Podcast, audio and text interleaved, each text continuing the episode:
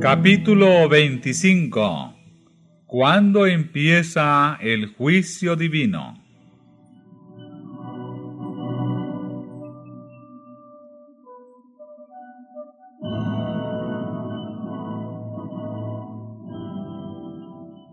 El asunto del santuario fue la clave que aclaró el misterio del desengaño de 1844. Reveló todo un sistema de verdades que formaban un conjunto armonioso y demostraban que la mano de Dios había dirigido el gran movimiento adventista y al poner de manifiesto la situación y la obra de su pueblo, le indicaba cuál era su deber de allí en adelante. Como los discípulos de Jesús, después de la noche terrible de su angustia y desengaño, se gozaron viendo al Señor, así también se regocijaron ahora los que habían esperado con fe su segunda venida. Habían esperado que vendría en gloria para recompensar a sus siervos como sus esperanzas fuesen chasqueadas, perdieron de vista a Jesús, y como María, al lado del sepulcro, exclamaron, Se han llevado a mi Señor, y no sé dónde le han puesto. Entonces, en el lugar santísimo contemplaron otra vez a su compasivo sumo sacerdote, que debía aparecer pronto como su rey y libertador. La luz del santuario iluminaba lo pasado, lo presente y lo porvenir. Supieron que Dios les había guiado por su providencia infalible, aunque, como los primeros discípulos, ellos mismos no habían comprendido el mensaje que daban. Este había sido correcto en todo sentido.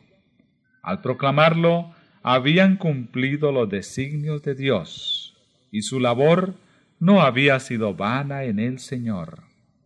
Reengendrados en esperanza viva, se regocijaron con gozo inefable y glorificado.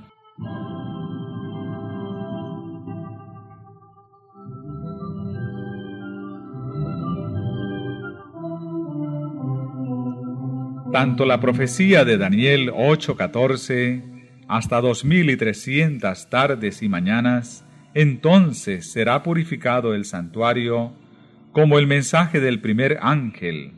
Temed a Dios y dadle gloria, porque ha llegado la hora de su juicio. Señalaban al ministerio de Cristo en el lugar santísimo, al juicio investigador, y no a la venida de Cristo para la redención de su pueblo y la destrucción de los impíos. El error no estaba en el cómputo de los periodos proféticos, sino en el acontecimiento que debía verificarse al fin de los dos mil y trescientos días. Debido a este error, los creyentes habían sufrido un desengaño. Sin embargo, se había realizado todo lo predicho por la profecía, y todo lo que alguna garantía bíblica permitía esperar. En el momento mismo en que estaban lamentando la defraudación de sus esperanzas, se había realizado el acontecimiento que estaba predicho por el mensaje y que debía cumplirse antes de que el Señor pudiese aparecer para recompensar a sus siervos.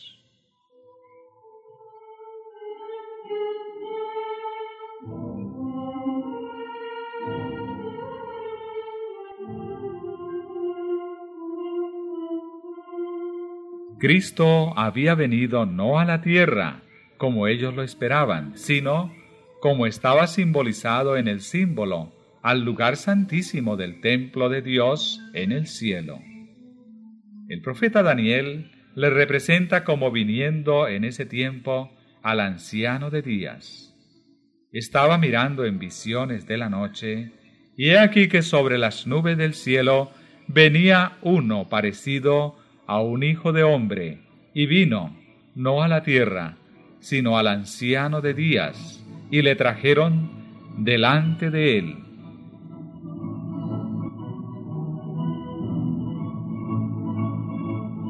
Esta venida está predicha también por el profeta Malaquías. Repentinamente vendrá a su templo el Señor, a quien buscáis, es decir, el ángel del pacto, en quien os deleitéis. He aquí que vendrá, dice Jehová de los ejércitos. La venida del Señor a su templo fue repentina, de modo inesperado para su pueblo. Este no le esperaba allí esperaba que vendría a la tierra en llama de fuego para dar el pago a los que no conocieron a Dios ni obedecen al Evangelio.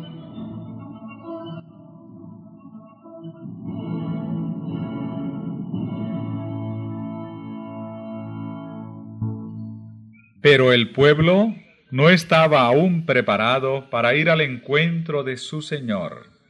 Todavía le quedaba una obra de preparación que cumplir. Debía serle comunicada una luz que dirigiría su espíritu hacia el templo de Dios en el cielo.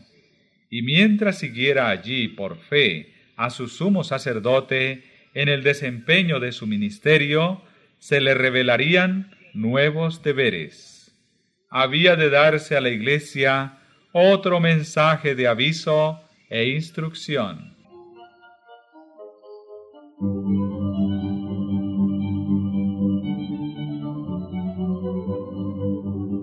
El profeta dice, pero ¿quién es capaz de soportar el día de su advenimiento? ¿Y quién podrá estar en pie cuando Él apareciere? Porque será como el fuego del acrisolador y como el jabón de los bataneros pues que se sentará como acrisolador y purificador de la plata, y purificará a los hijos de Leví, y los afinará como el oro y la plata, para que presenten a Jehová ofrenda en justicia. Los que vivan en la tierra, cuando cese la intercesión de Cristo en el santuario celestial, deberán estar en pie en la presencia del Dios Santo sin mediador. Sus vestiduras deberán estar sin mácula, sus caracteres purificados de todo pecado por la sangre de la aspersión. Por la gracia de Dios y sus propios y diligentes esfuerzos, deberán ser vencedores en la lucha con el mal. Mientras se prosigue el juicio investigador en el cielo, mientras que los pecados de los creyentes arrepentidos son quitados del santuario, debe llevarse a cabo una obra especial de purificación, de liberación del pecado entre el pueblo de Dios en la tierra. Esta obra está presentada con mayor claridad en los mensajes del capítulo 14 del Apocalipsis.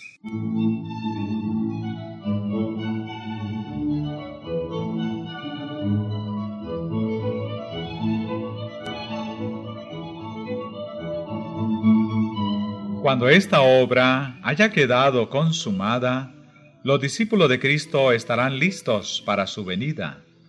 Entonces la ofrenda de Judá y de Jerusalén será grata a Jehová, como en los días de la antigüedad y como en los años de remotos tiempos. Entonces la iglesia que nuestro Señor recibirá para sí será una iglesia gloriosa, no teniendo mancha, ni arruga, ni otra cosa semejante. Entonces ella aparecerá como el alba, hermosa como la luna, esclarecida como el sol, imponente como ejércitos con banderas tremolantes.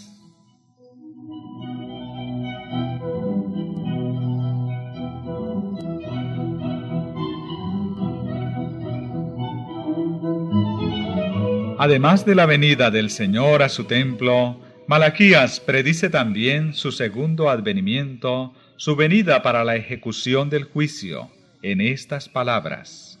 Y yo me acercaré a vosotros para juicio, y seré veloz testigo contra los hechiceros y contra los adúlteros, y contra los que juran en falso, y contra los que defraudan al jornalero de su salario, y oprimen a la viuda y al huérfano, y apartan al extranjero de su derecho, y no me temen a mí, dice Jehová de los ejércitos. San Judas se refiere a la misma escena cuando dice, He aquí que viene el Señor con las huestes innumerables de sus santos ángeles, para ejecutar juicio sobre todos, y para convencer a todos los impíos de todas las obras impías que han obrado impíamente.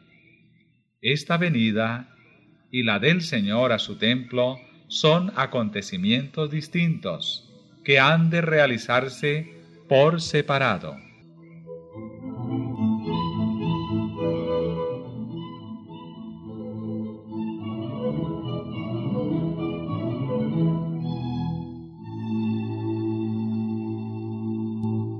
La venida de Cristo como nuestro sumo sacerdote al lugar santísimo para la purificación del santuario, de la que se habla en Daniel 8:14, la venida del Hijo del Hombre al lugar donde está el anciano de días, tal como está presentada en Daniel 7:13, y la venida del Señor a su templo, predicha por Malaquías, son descripciones del mismo acontecimiento representado también por la venida del esposo a las bodas, descrita por Cristo en la parábola de las diez vírgenes, según San Mateo 25.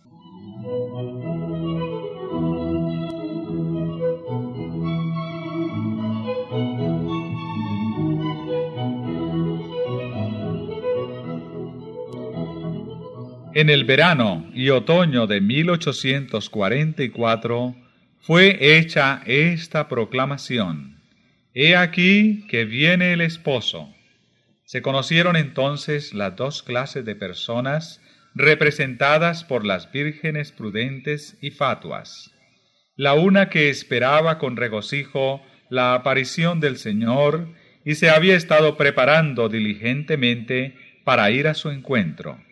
La otra que, presa del temor y obrando por impulso, se había dado por satisfecha con una teoría de la verdad, pero estaba destituida de la gracia de Dios. En la parábola cuando vino el esposo, las que estaban preparadas entraron con él a las bodas. La venida del esposo presentada aquí se verifica antes de la boda. La boda representa el acto de ser investido Cristo de la dignidad de rey. La ciudad santa, la Nueva Jerusalén, que es la capital del reino y lo representa, se llama la novia, la esposa del Cordero. El ángel dijo a San Juan, Ven acá, te mostraré la novia, la esposa del Cordero. Me llevó en el espíritu, agrega el profeta, y me mostró la santa ciudad de Jerusalén, descendiendo del cielo desde Dios. Salta pues a la vista que la esposa representa la ciudad santa, y las vírgenes que van al encuentro del esposo representan a la iglesia. En el Apocalipsis, el pueblo de Dios lo constituyen los invitados a la cena de las bodas. Si son los invitados, no pueden representar también a la esposa. Cristo, según el profeta Daniel, recibirá del anciano de días en el cielo el dominio y la gloria y el reino. Recibirá la nueva Jerusalén, la capital de su reino, preparada como una novia engalanada para su esposo. Después de recibir el reino, vendrá en su gloria como Rey de reyes y Señor de señores para redimir a los suyos, que se sentarán con Abraham e Isaac y Jacob en su reino, para participar de la cena de las bodas del Cordero.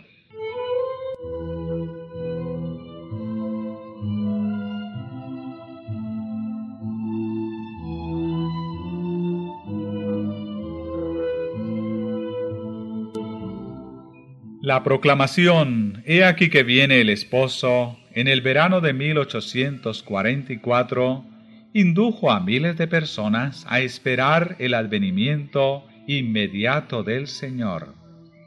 En el tiempo señalado, vino el esposo, no a la tierra, como el pueblo lo esperaba, sino hasta donde estaba el anciano de días en el cielo, a las bodas, es decir, a recibir su reino. Las que estaban preparadas entraron con él a las bodas, y fue cerrada la puerta. No iban a asistir en persona a las bodas, ya que éstas se verifican en el cielo, mientras que ellas están en la tierra.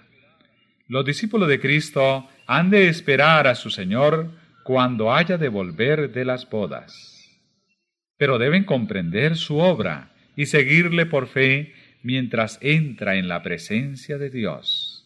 En este sentido es en el que se dice que ellos van con Él a las bodas.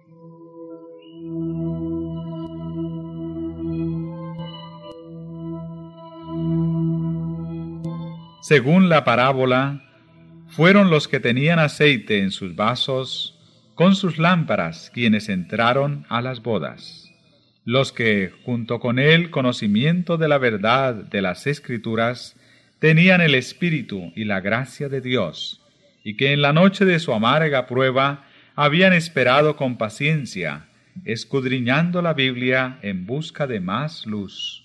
Fueron los que reconocieron la verdad referente al santuario en el cielo y al cambio de ministerio del Salvador, y por fe le siguieron en su obra en el santuario celestial.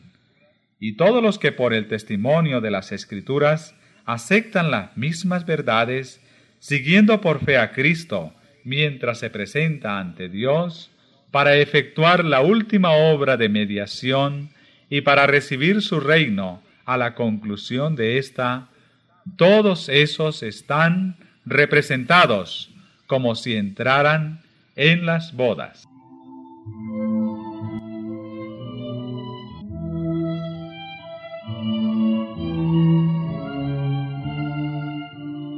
En la parábola del capítulo 22 de San Mateo se emplea la misma figura de las bodas y se ve a las claras que el juicio investigador se realiza antes de las bodas.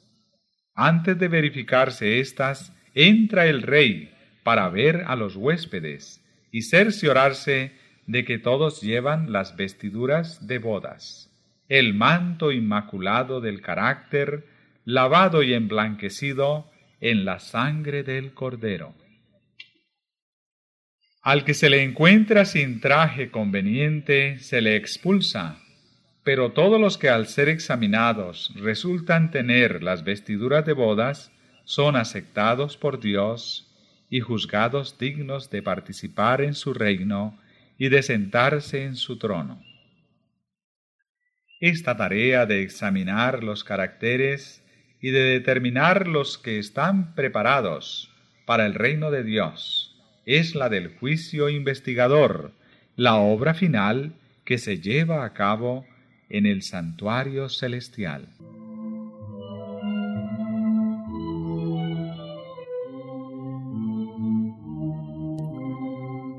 Cuando haya terminado este examen, cuando se haya fallado respecto de los que en todos los siglos han profesado ser discípulos de Cristo, entonces y no antes habrá terminado el tiempo de gracia y será cerrada la puerta de misericordia.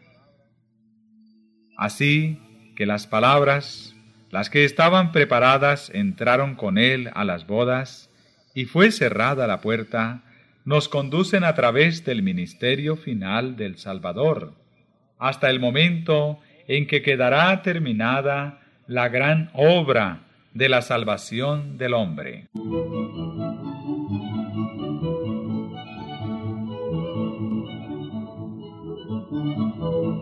En el servicio del santuario terrenal, que, como ya lo vimos, es una figura del servicio que se efectúa en el santuario celestial, cuando el sumo sacerdote entraba el día de la expiación en el lugar santísimo, terminaba el servicio del primer departamento. Dios mandó, no ha de haber hombre alguno en el tabernáculo de reunión cuando Él entrare para hacer expiación dentro del santuario hasta que salga.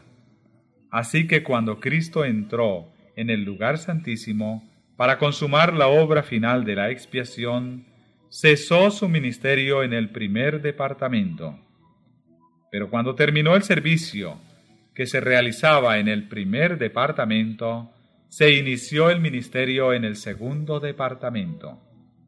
Cuando en el servicio típico el sumo sacerdote salía del lugar santo el día de la expiación, se presentaba ante Dios para ofrecer la sangre de la víctima ofrecida por el pecado de todos los israelitas que se arrepentían verdaderamente.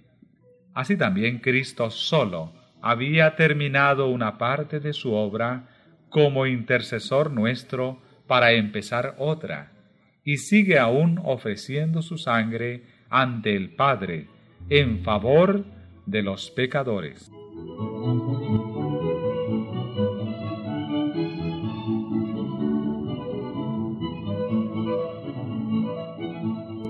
Este asunto no lo entendieron los adventistas de 1844. Después que transcurriera la fecha en que se esperaba al Salvador, siguieron creyendo que su venida estaba cercana. Sostenían que habían llegado a una crisis importante y que había cesado la obra de Cristo como intercesor del hombre ante Dios. Les parecía que la Biblia enseñaba que el tiempo de gracia concedido al hombre terminaría poco antes de la venida misma del Señor en las nubes del cielo. Eso parecía desprenderse de los pasajes bíblicos que indican un tiempo en que los hombres buscarán, golpearán y llamarán a la puerta de la misericordia sin que ésta se abra. Y se preguntaban si la fecha en que habían estado esperando la venida de Cristo no señalaba más bien el comienzo de ese periodo que debía preceder inmediatamente a su venida. Habiendo proclamado la proximidad del juicio, consideraban que habían terminado su labor para el mundo y no sentían más la obligación de trabajar por la salvación de los pecadores, en tanto que las mofas atrevidas y blasfemas de los impíos les parecían una evidencia adicional de que el Espíritu de Dios se había retirado de los que rechazaran su misericordia. Todo esto les confirmaba en la creencia de que el tiempo de gracia había terminado, o, como decían ellos entonces, que la puerta de la misericordia estaba cerrada.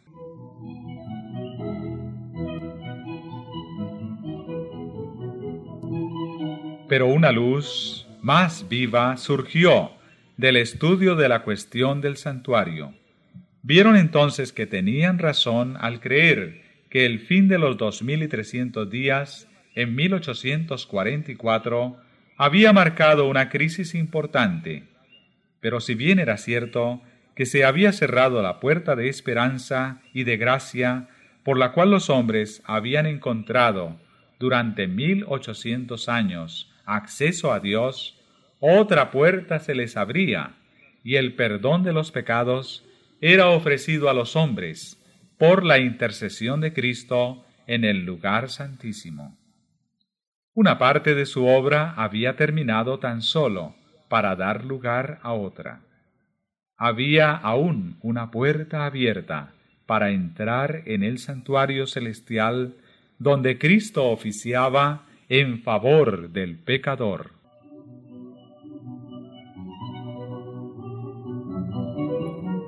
Entonces comprendieron que la aplicación de las palabras que Cristo dirigió en el Apocalipsis a la iglesia correspondiente al tiempo en que ellos mismos vivían?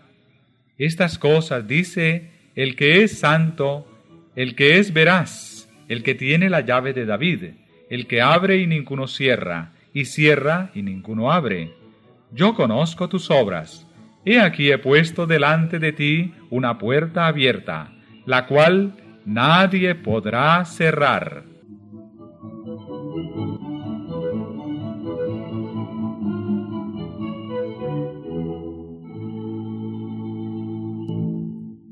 Son los que por fe siguen a Jesús en su gran obra de expiación, quienes reciben los beneficios de su mediación por ellos, mientras que a los que rechazan la luz que pone a la vista este ministerio no les beneficia.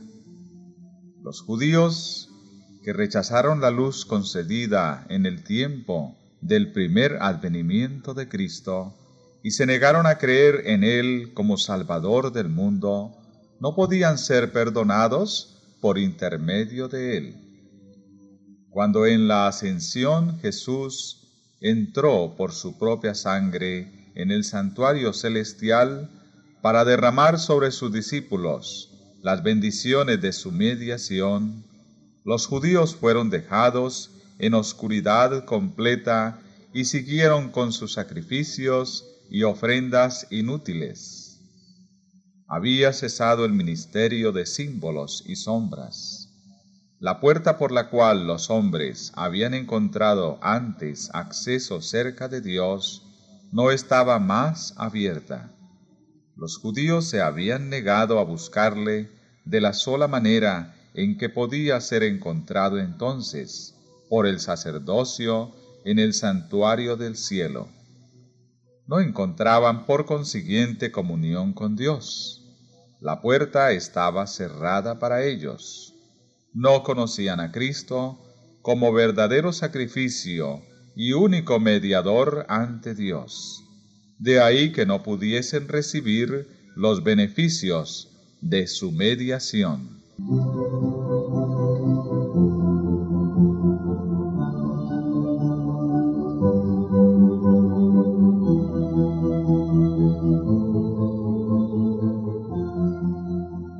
La condición de los judíos incrédulos ilustra el estado de los indiferentes e incrédulos entre los profesos cristianos que desconocen voluntariamente la obra de nuestro misericordioso sumo sacerdote.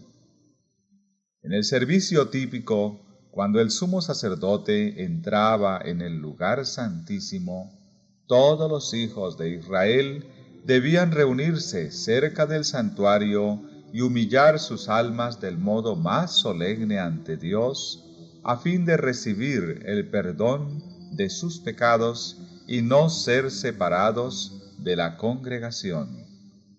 Cuanto más esencial es que en nuestra época antitípica de la expiación comprendamos la obra de nuestro sumo sacerdote y sepamos qué deberes nos incumben.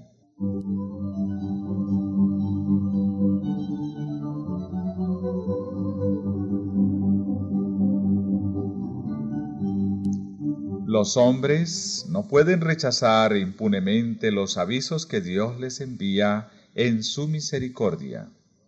Un mensaje fue enviado del cielo al mundo en tiempo de Noé, y la salvación de los hombres dependía de la manera en que aceptaran ese mensaje.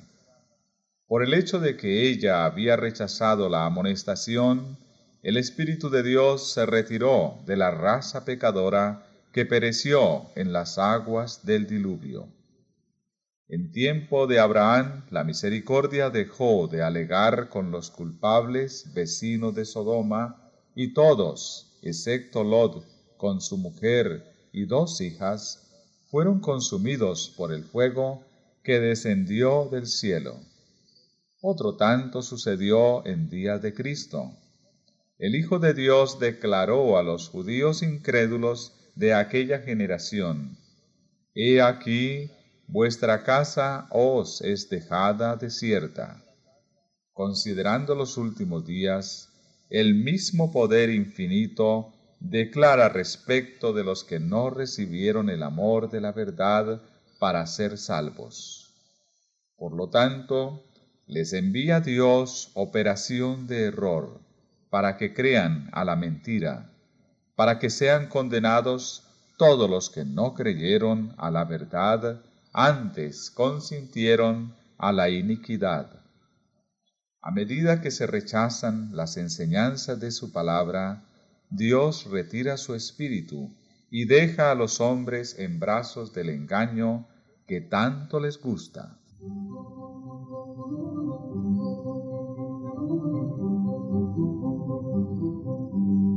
Pero Cristo intercede aún por el hombre, y se otorgará luz a los que la buscan.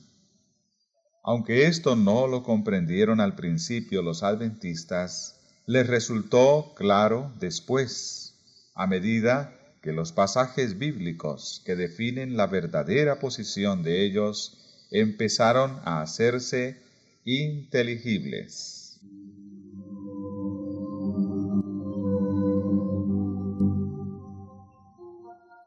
Cuando pasó la fecha fijada para 1844, hubo un tiempo de gran prueba para los que conservaban aún la fe adventista. Su único alivio en lo concerniente a determinar su verdadera situación fue la luz que dirigió su espíritu hacia el santuario celestial. Algunos dejaron de creer en la manera en que habían calculado antes los periodos proféticos y atribuyeron a factores humanos o satánicos la poderosa influencia del Espíritu Santo que había acompañado al movimiento adventista. Otros creyeron firmemente que el Señor los había conducido en su vida pasada, y mientras esperaban, velaban y oraban para conocer la voluntad de Dios, llegaron a comprender que su gran sumo sacerdote había empezado a desempeñar otro ministerio y, siguiéndole con fe, fueron inducidos a ver además la obra final de la Iglesia. Obtuvieron un conocimiento más claro de los mensajes de los primeros ángeles y quedaron preparados para recibir y dar al mundo la solemne amonestación del tercer ángel de Apocalipsis 14.